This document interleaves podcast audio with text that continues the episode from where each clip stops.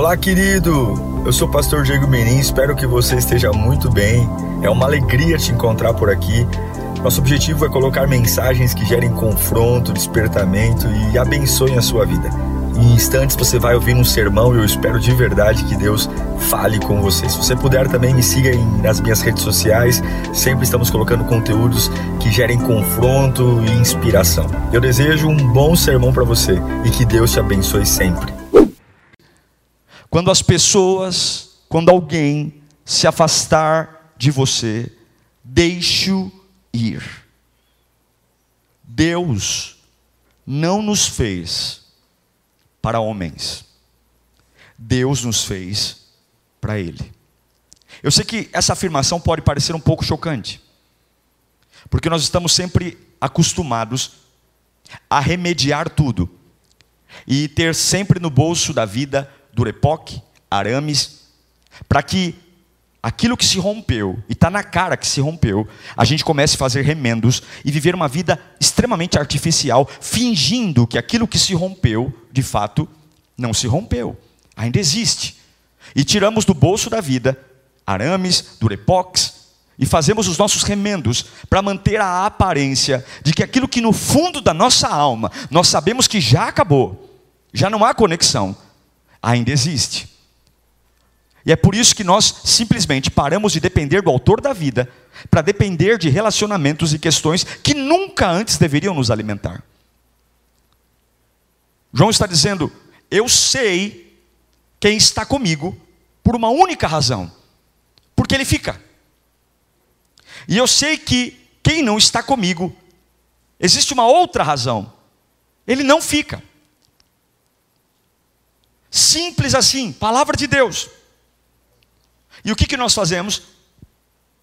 Em momentos de fim, cantamos sobre novidade, cantamos sobre vida nova, cantamos sobre algo lindo. A Bíblia diz que Deus não põe vinho novo em outro velho. Falamos, anunciamos, mas na prática, nós sempre estamos implorando para que alguém que está querendo nos deixar fique. Nossas orações começam a ser comprometidas, nossa vida em santidade começa a ser comprometida, nossa vida de devoção começa a ser comprometida, porque nós começamos a esperar que alguém nos ame, que alguém me veja, que alguém repare em mim, que alguém atenda às carências da minha alma. Deus não me fez para que eu viva querendo que alguém se preocupe comigo. Deus não me projetou e não soprou no barro algo para que eu entre no estado de melancolia porque hoje eu não recebi nenhuma mensagem no WhatsApp de alguém que para mim é importante. Nós os rebaixamos a um nível de pior do que animais. Nós somos a coroa da criação. Mas começamos a fazer iguais, de iguais fontes de alimento. Amo minha esposa, amo minha filha, amo meus amigos, amo mas nenhum deles, nenhum deles, em momento algum, por mais que minha alma insista em dizer que eu dependo de pessoas, que eu dependo, ah, pastor, eu nem consigo me ver. Olha o que nós falamos. Alguns dizem, eu não consigo saber como é viver sem essa pessoa. Olha os absurdos que nós aprendemos a dizer. Eu não, eu não saberei o que é sobreviver sem alguém. Se Fulano me deixar, eu morro. Se isso acabar, eu morro nós desconectamos totalmente a, a ideia de identidade, porque nós entendemos que o cenário atual, vivemos como se tudo que estivesse aqui sempre fosse se manter igual. E eu quero dizer para você: quando alguém se afastar de você, por mais que doa, você não pode segurar esta pessoa. Deixe ir, não insista. Desligue o telefone. Pare de olhar as redes sociais. Pare de ouvir sobre aquele assunto. Quando uma empresa te mandar embora, se desconecte desta lembrança. Quando algo se afastar de você, não importa quão maravilhoso foi, Não importa quão brilhante foi, não importa quantas lembranças e saudades você tenha, ou quão atraído por isso você ainda é, ou quão talento aquilo te gerou, ou quantas ideias maravilhosas, não importa o que fizeram para você há 20 anos, 30 anos, não importa a situação que você está passando ou passou, quando algo se afastar de você, deixe ir, não insista.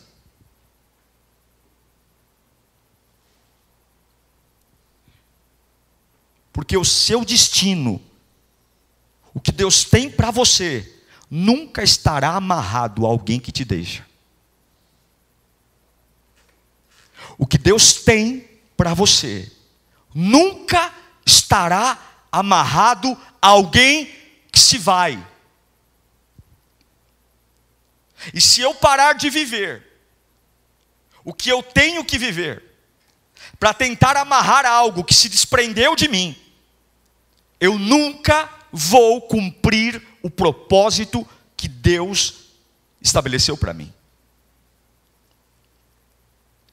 Quantos estão vivendo uma vida medíocre diante de Deus? Orações rasas, orando por aquilo que a farmácia pode vender, conversas superficiais, quase não falamos do reino, Servimos um Deus sobrenatural e nossas conversas não são sobrenaturais. Servimos um Deus incrível e nossas conversas não são incríveis. servimos um Deus que faz tudo e pode tudo e nossas conversas são melancólicas, saudosistas, porque simplesmente estamos segurar algo que não deveria mais estar conosco. O amor de Deus não é como amor de novela. Na parábola do filho pródigo existe uma explicação linda sobre aquilo.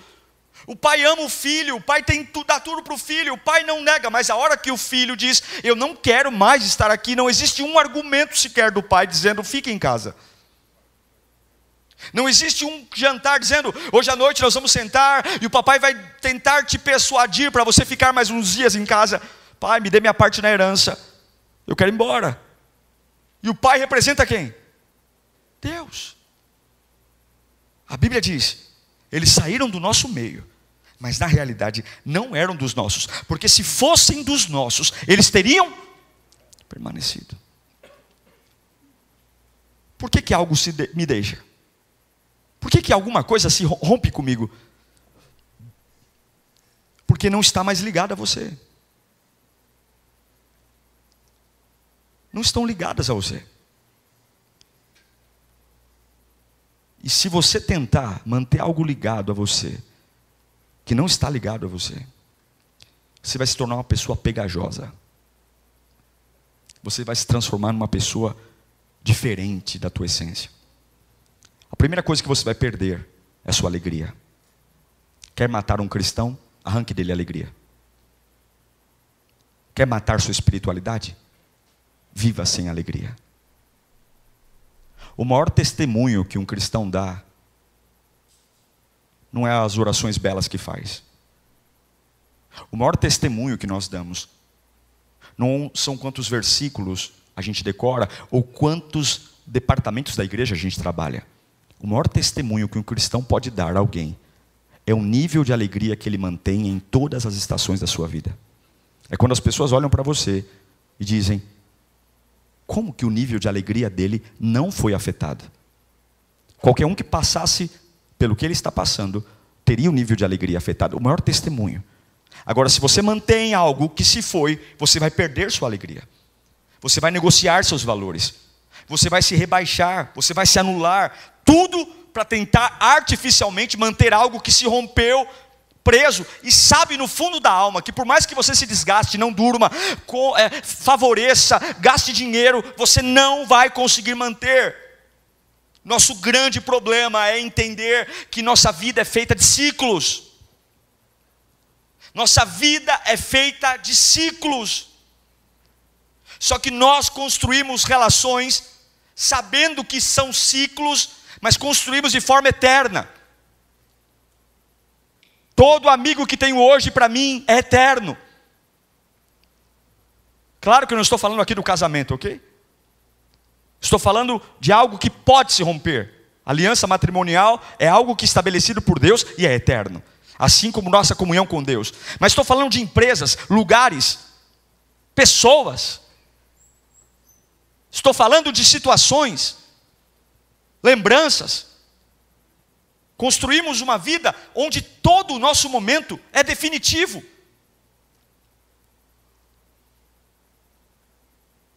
E não é. Queira eu ou você ou não acreditar, nós mudamos. O que nós pensamos hoje sobre muitas coisas, daqui 10 anos não será igual. O Diego de 10 anos atrás pensa muitas coisas diferentes do Diego de hoje. Opiniões, gostos. E sim, algumas pessoas que caminhavam comigo há 10 anos atrás não caminham comigo mais hoje, e está tudo bem. Como tem muita gente que caminha comigo hoje e não estará comigo daqui 10 anos, e está tudo bem. Eu não posso eternizar algo que não é eterno. Eu não posso depender de algo que oscila para alimentar minha vida. Deus nos fez exatamente para Ele, só para Ele. E eu sei que isso é contra tudo que se ensina hoje. Ah, porque nós aprendemos que o amor de Deus é como o amor de novela, e não é. Não é. Fazemos tudo de fonte. É a gravidez que vem para resolver o problema do casamento. É a idade avançada que me faz querer casar às pressas para responder à sociedade. É a abertura de empresas, colocando todas as fichas ali. E vamos por tudo ou nada com Deus, quando muitas igrejas ensinam isso. É tudo ou nada, é tudo ou nada. Colocamos em coisas que a gente não tem a mínima certeza que darão certo, a fonte de esperança, e o trono está lá intacto. Homens vêm, homens vão, reis vêm, reis vão, e Ele é eterno, indestrutível, Pai das luzes, Príncipe da paz. Eu amo Isaías capítulo 6, quando no ano que morreu Uzias, Uzias foi um dos reis mais prósperos, um reinado longínquo, no reinado de Uzias se estabeleceu dinheiro, fortuna, sucesso político, e quando um grande líder morre, tu, todo mundo começa a pensar: Será que o novo rei será tão bom? Será que o novo rei será tão hábil? Será que as minhas finanças serão afetadas pelo novo rei? Será que a gente vai ser tão seguro? Será que esse novo rei será hábil? Mas no ano que morreu Uzias, no ano que bateu a incerteza de um sistema de sucesso, se ia continuar ou não, a Bíblia diz que Isaías disse: no ano que morreu Uzias, eu vi o Senhor assentado num alto e sublime trono no ano que uma fase está se despedindo de mim, no ano que uma fase está me deixando, e eu não sei qual é a fase que está te deixando, talvez é uma renda boa, e agora você entrou numa fase de uma renda menor. Nunca deveríamos depender da quantidade de salário que ganhamos. Talvez é um ambiente que você trabalha muitos anos e você está sendo quase expulso de lá.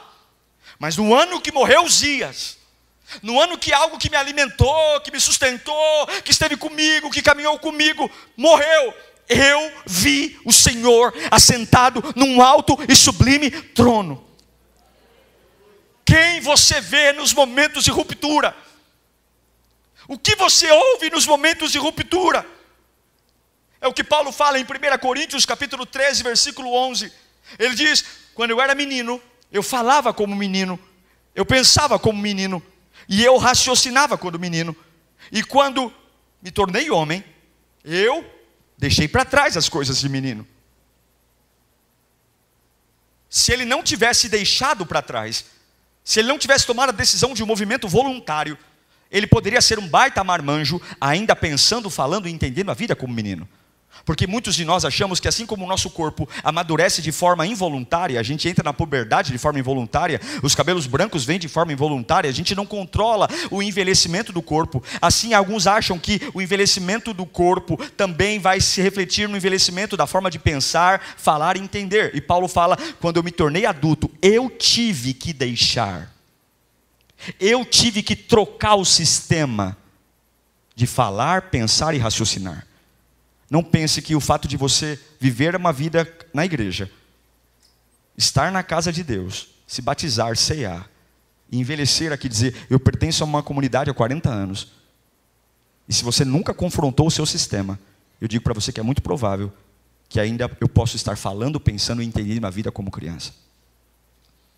E é por isso que nós tratamos nossas relações interpessoais, o final de ciclos, de forma tão dramática. Porque fim só significa que algo acabou e algo vai começar. Mas para nós, o que é fim? É algo que acaba e não tem nada adiante. Não aceitar o fim é pior do que não aceitar o fim. É evidenciar na minha alma que eu nunca acreditei que Deus tem um controle.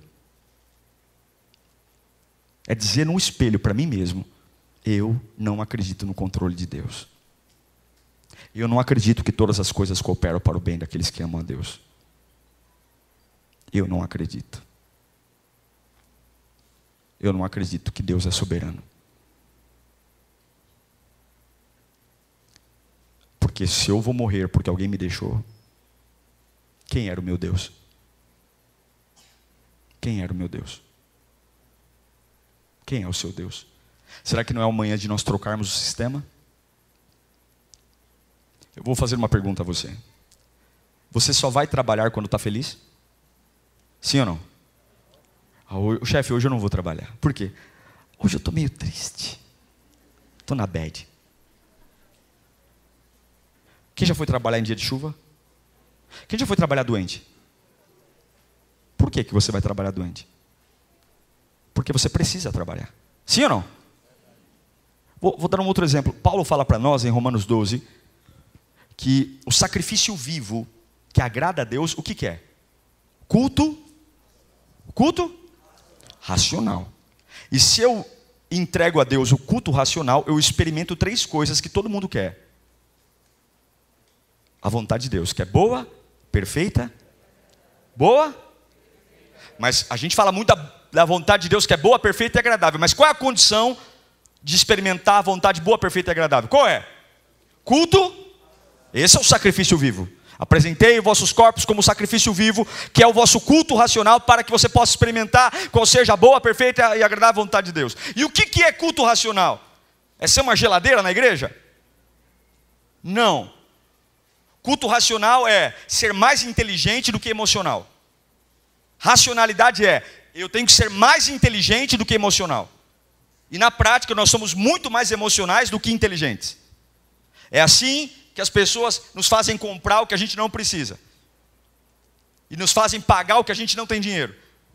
Porque a, na maioria das vezes nós somos muito mais emocionais do que inteligentes. O que, que Paulo está dizendo? Para você viver a boa, perfeita e agradável vontade de Deus, você tem que ser muito mais inteligente do que emocional. A inteligência, a inteligência me ensina que dois mais dois são quatro, ok? É a prática. Alguém já viu numa roda de conversa, de churrasco, alguém discutindo ou, polariza, ou, ou, ou polarizando, ou, como é que fala a palavra? É, pol, é, polêmica, polemizando sobre 2 mais 2 ser 4? Já viu alguém discutindo? Já viu alguma postagem na internet? Eu tenho controvérsias. 2 mais 2 não é 4. Por quê? Porque é um fato. 2 mais 2, pelo amor de Deus, quanto é? 4. Você não vai ver discussão sobre isso, porque é um fato. Se eu chegar no dia mais triste da sua vida, o dia que você perdeu tudo, e eu perguntar para você, quanto são dois mais dois? O que, que você vai dizer para mim? Em meio às lágrimas, coração palpitando, arruinado, sem futuro. Mas se eu perguntar, quanto são dois mais dois? O que, que você vai me responder? E se eu chegar no dia mais alegre da sua vida? Tudo o que você queria na vida aconteceu. Você está pulando, celebrando, e eu te chamar num canto e perguntar quantos são dois mais dois, o que, que você vai me dizer? Porque o que você vive emocional não altera o fato de dois mais dois ser quatro. Você pode estar sepultando a pessoa mais importante da sua vida, ou você pode estar na maternidade recebendo o teu filho. Não muda o que é a inteligência. E eu pergunto: Deus é bom? É algo a ser discutido a bondade de Deus? A fidelidade de Deus é algo para ser discutida? A onisciência de Deus é algo para ser discutida? A bondade, a, a, o sustento é algo para ser discutido? Mas por que, que a, a, fidelidade de Deus só é celebrada em nossas vitórias, em momentos de perda, momentos de ruptura, nós esquecemos. É como se soubesse só que 2 mais 2 é 4, quando eu venço, e quando eu perco, eu digo, eu não sei quanto é mais. porque nós aprendemos a ter uma vida romântica. Aprendemos adorar um Deus que pode tudo, mas fazendo pessoas e deuses. Em Ruth capítulo 1, versículo 14. Ruth 1, 14 diz: Então elas começaram a chorar, bem alto de novo. Depois Orfa deu um beijo de despedida em sua sogra, mas Ruth ficou com ela. Você conhece esse texto? Noemi viveu durante muito tempo no período dos juízes de Israel. Ela foi com Elimeleque para Moabe, uma época de fome. Lá aconteceu várias tragédias. Elimeleque morreu. Os seus dois filhos se casaram com moabitas, Ruth e Orfa. Os filhos também morrem. E agora está lá Noemi, viúva, perdeu os dois filhos e com duas noras. E ela fala: Eu estou velha. Eu estou velha. Né? Não posso gerar outros filhos para vocês, vocês são novas, são moabitas, eu vou voltar para minha terra. E vocês voltem para suas terras, casem de novo, Ruth e, e, e Orfa, vocês são novas. Orfa olhou para a sogra e disse: Ok, eu vou embora. Eu já vi pastor pregando sobre isso e demonizando a Orfa. Não, simplesmente a história de Orfa na vida de Noemi acabou. E você tem que entender que algumas pessoas que estão com você hoje não passarão a sua história inteira com você. Você tem que entender que tem gente que está andando com você hoje. E essa, essa caminhada é só num capítulo. Orfa deu tchau para Noemi, foi embora. E, e Ruth não. Ruth ficou, chorou, o teu Deus será o meu Deus, o teu povo será o meu povo. Por quê? Porque isso é a vida. O plano de Deus para Orfa com Noemi acabou ali. Imagine se Noemi tivesse segurado Orfa. Não vai embora, vamos dar um jeito. Vamos tentar remediar a situação. Vou tentar te casar com alguém. E vamos construindo puxadinhos, quando nossa dependência deveria estar em Deus. No, órfã não era uma má pessoa, só significava que a parte dela, na história de Noemi, acabou. Você está bem resolvido quando a parte de alguém termina na sua história?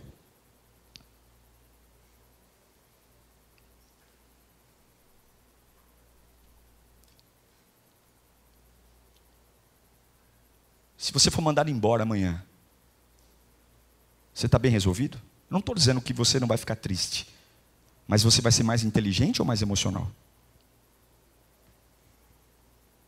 Porque não é pecado ser gente. É pecado ser gente? Eu nunca vi Deus dizendo que é pecado chorar, ficar triste. Eu nunca vi. Até porque nosso Jesus se entristeceu. Mas ele foi muito mais inteligente que emocional no Getsemane. Quando a emoção dele diz, Pai, se for possível, afasta de mim esse cálice, logo vem a inteligência, mas que seja feita a tua vontade. Se você for muito mais emocional que inteligente, Satanás vai pintar e bordar na sua vida. Porque ele é especialista em colocar açúcar nos seus olhos. Satanás é especialista.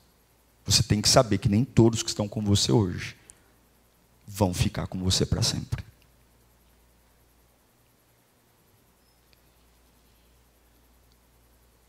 Você tem que saber. Repita comigo: eu não posso confiar no que eu sinto. Fala mais alto: eu não posso confiar no que eu sinto. Você que está online aí, digita aí no chat: eu não posso confiar no que eu sinto.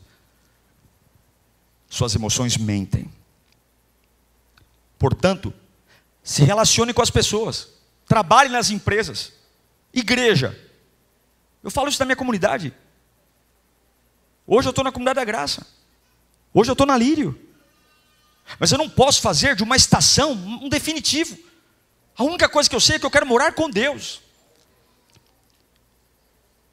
Você está aqui hoje, crie vínculos.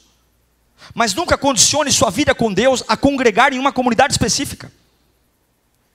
Eu digo isso para minhas ovelhas: troquem de igreja, Mudem, se vocês não se sentirem bem, vão embora. Mas não larguem Jesus, porque igreja nenhuma te sustenta se Jesus não for o sustento. Não sustenta. Casamentos doentes, porque fizeram um ao outro de Deus. Se eu não souber quando algo morreu, eu vou tentar ressuscitar o que está morto. Eu me lembro, me lembro muito de um texto, quero ler com vocês. 2 Samuel capítulo 12, versículo 15. 2 Samuel capítulo 12, versículo 15.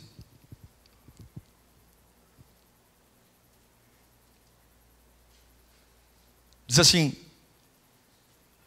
O Senhor fez adoecer o filho que a mulher de Urias Isso, está a partir do versículo 15, né? Isso. Depois que Natan foi para casa, o Senhor fez adoecer o filho que a mulher de Urias dera a Davi. Pode avançar. E Davi implorou a Deus em favor da criança.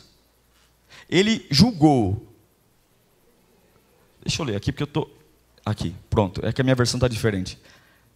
E Davi implorou a Deus em favor da criança, e ele jejuou e, entrando em casa, passou a noite deitado no chão.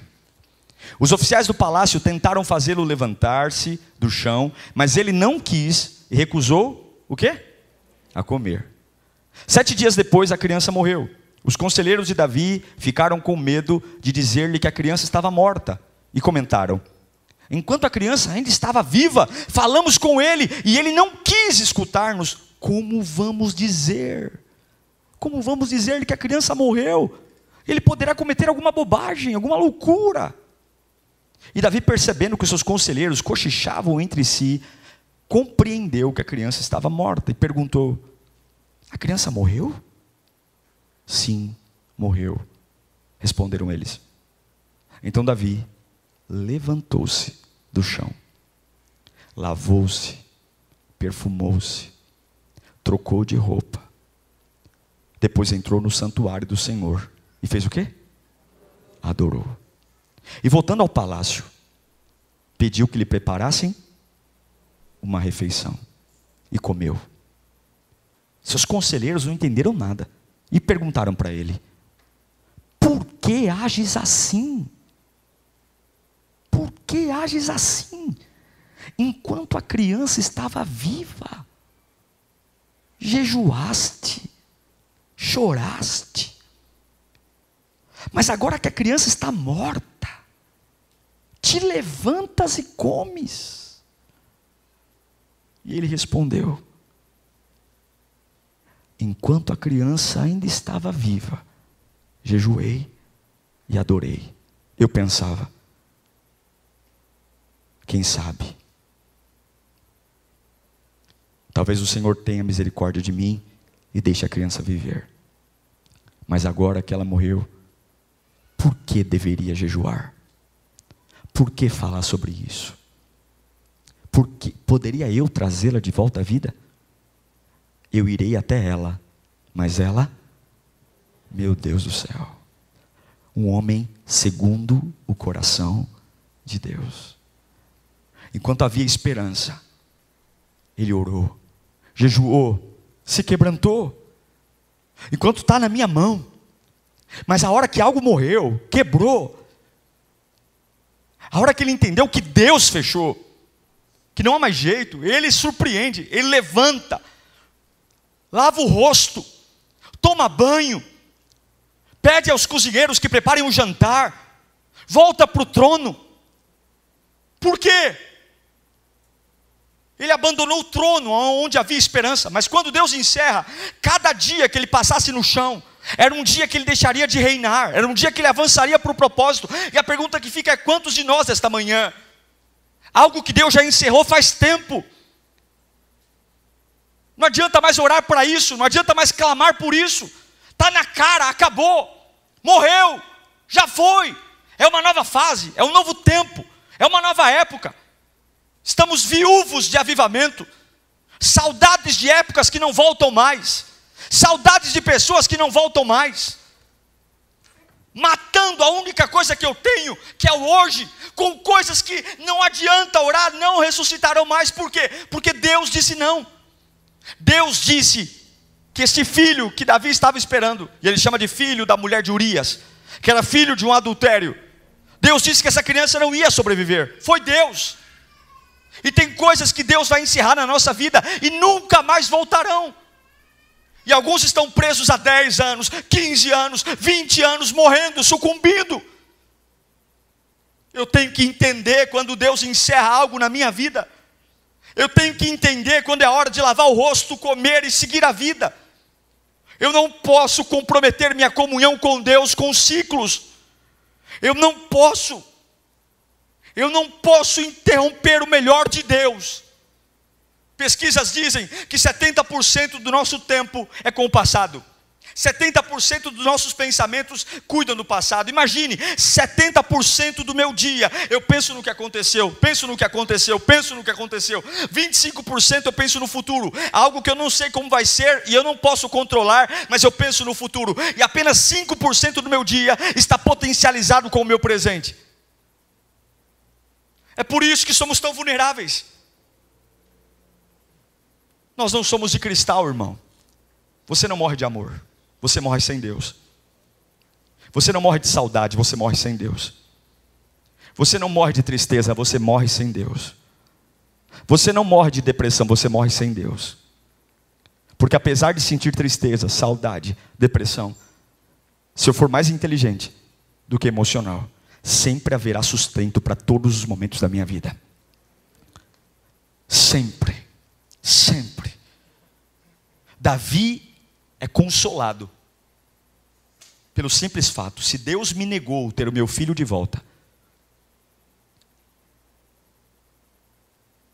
se Deus me negou ter o meu filho de volta, é porque essa é a vontade de Deus. E se essa é a vontade de Deus, é o melhor. Você tem dúvida que a vontade de Deus é o melhor? Você tem que saber quando algo acaba. Oh meu Deus, como é difícil, não é? Mas também como é precioso. Ao mesmo tempo que é difícil, é precioso. Eu tenho que saber quando algo acaba. Eu tenho que dizer para você nessa manhã que nada acontece por acaso. Se alguém te deixou, não foi um acidente. Se algo que você tentou fazer dar certo não deu, não foi um acidente. Mas, pastor, eu fiz tudo, estudei, me projetei e não deu certo. Não foi um acidente. Entende como vontade de Deus. Entenda. Não fique fazendo autópsia em algo que Deus já matou. Você tentou, fez de tudo. Lave o rosto. Lave o rosto. Ainda em lágrimas. Davi não fala da sua tristeza, mas é óbvio que sepultar um filho arrebentou ele. Mas ele disse: Eu preciso ser mais inteligente do que emocional.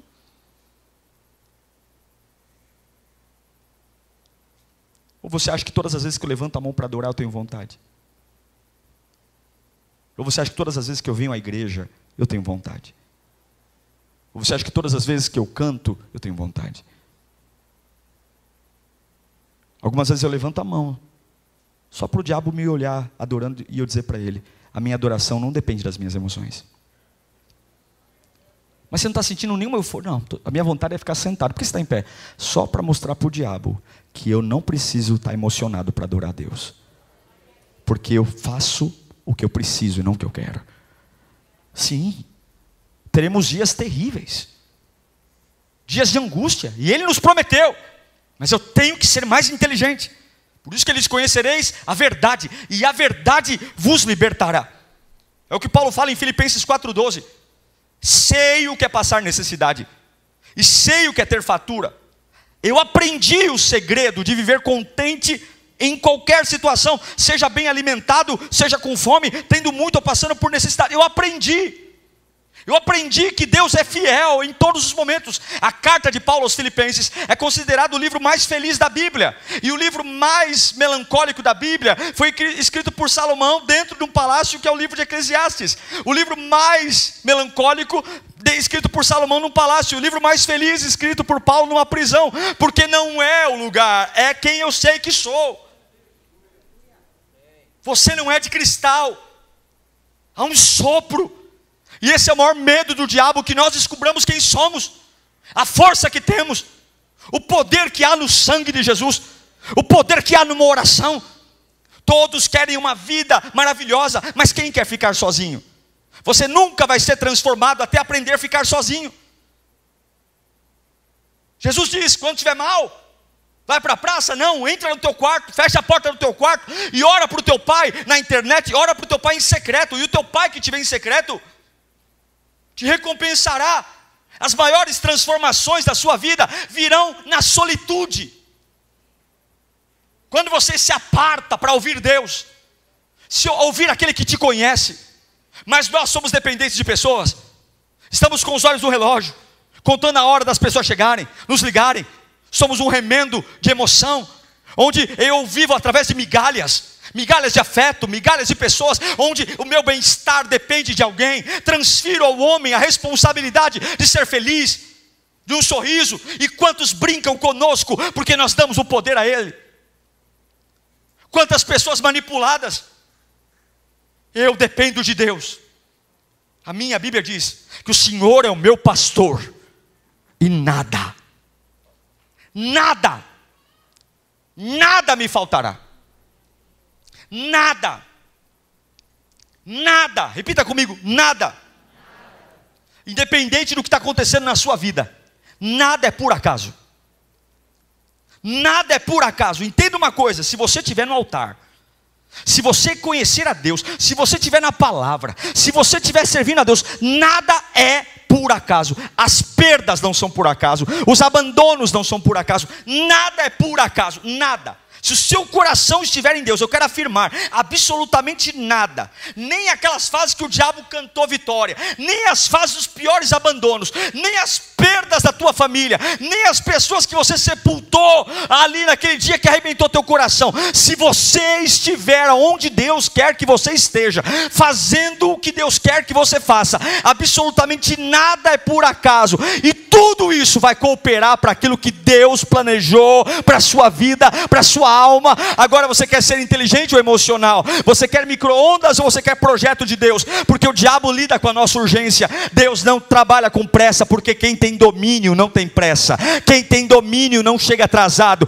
Quem tem domínio não se adianta. Quem tem domínio controlou tudo. Durma sempre com duas coisas na cabeça. Não existe um fardo maior que você possa suportar. Se caiu é porque foi frouxo. Se não se caiu é porque não ouviu a voz certa. Se caiu é porque ouviu você, ouviu as pessoas, ouviu o diabo. Mas se você ouvir Deus na época da tristeza ou da angústia, você vai entender que não há nenhuma situação que você passe que supere tua estrutura emocional, física, espiritual. Nada, nada, nada. E a segunda coisa é: todas as coisas cooperam para o bem daqueles que amam a Deus segundo o seu propósito.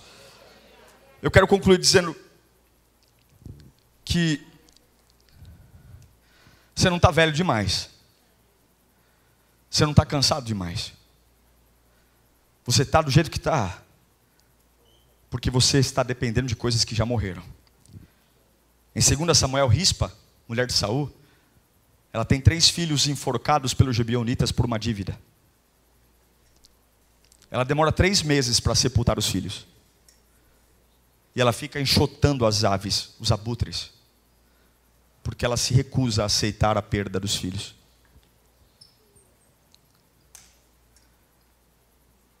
Quantos abutres, quanta carniça a gente aprendeu a conviver simplesmente pelo fato de dizer: Deus, dói, é triste, mas a tua palavra é maior. E eu vou entender como vontade de Deus. E eu vou voltar a ser quem eu era. Eu encerro dizendo para você que muitas coisas você só vai ouvir quando algumas pessoas se afastarem de você. Em Gênesis capítulo 13, a Bíblia diz Eu vou ler só o versículo 14. Olha lá, vamos ler juntos? Um, dois, três, vamos lá. Um, dois, três.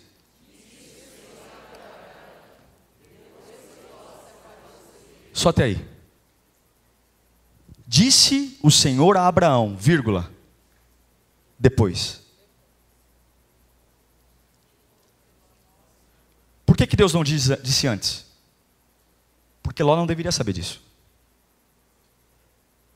Algumas pessoas que você está mantendo estão impedindo Deus de falar com você. Algumas situações, algumas pessoas erradas estão impedindo Deus de falar com você. Disse o Senhor a Abraão, depois que Ló se apartou dele. Quem são as pessoas erradas que tem que sair para Deus começar a falar com você? Quem são os lugares errados? Está lá. Ó. Não é pensamento positivo, coach, é Bíblia. Só ler a Bíblia, está lá. Ó. Por que, que o, o, autor faz questão de dizer que Deus só falou depois que Ló foi embora? Porque eu preciso entender que Deus não joga a palavra dele em qualquer lugar. E nem tudo que Deus tem para mim, algumas pessoas podem ouvir. Enquanto eu insistir em manter gente errada na minha vida, Deus vai dizer: Eu não falo. Eu não vou revelar meu propósito. Eu não vou dizer para você o que eu tenho para você do meio dessa gente que você está vivendo aí, não. A hora que você tomar coragem de deixar embora, aí eu vou falar com você. Aí eu vou revelar meus propósitos. Eu nunca vi pássaro livre morrer de fome. Mas eu já vi pássaro de gaiola morrer de fome. Você nunca vai ver um pássaro livre morrer de fome porque o Senhor cuida. Agora, um pássaro de gaiola depende que alguém todos os dias vá lá e abasteça. Quantos vão viajar e esquece o passarinho na gaiola e não dá comida? Se você for livre, você sempre vai ter comida. Agora, se você for preso em gaiola de gente, tem dia que essas pessoas não virão te dar alpiste. E você vai morrer. Por que, que esse microfone está na minha mão? Por que, que esse microfone está na minha mão? Por que, que ele está na minha mão? Porque eu estou o quê? Estou segurando ele? Sim ou não? Se, e se eu abrir minhas duas mãos, o que, que vai acontecer com ele? Vai cair. Por hipótese, se nesse momento, a gente sabe da lei da gravidade, se nesse momento eu abrisse as minhas duas mãos e ele continuasse grudado na minha mão, qual seria a única explicação disso? Qual o nome que você daria a isso? Hã? Milagre, certo? Mágica, milagre, sobrenatural, porque com as mãos abertas não tem como ele ficar. Mantenha na sua vida. Só quem fica quando você está com as mãos abertas. Porque você vai saber que se ela ficou é porque é um milagre. Não deixe ninguém ficar na sua vida. Se para ela ficar, você tem que segurá-la. Viva com as mãos abertas. E você vai saber que quem ficou, ficou porque é a vontade de Deus. Ficou porque é o plano de Deus. Ficou porque é um milagre. Ficou porque é um propósito. Ficou porque Deus tem um propósito nisso. Eu sei quem é meu porque fica. E eu sei que aqueles não são meus porque eles foram embora. Viva com as mãos abertas, é difícil, é difícil. Mas enquanto você viver com as mãos abertas, com a vida, e abraçado no trono, você nunca irá sucumbir. Nunca.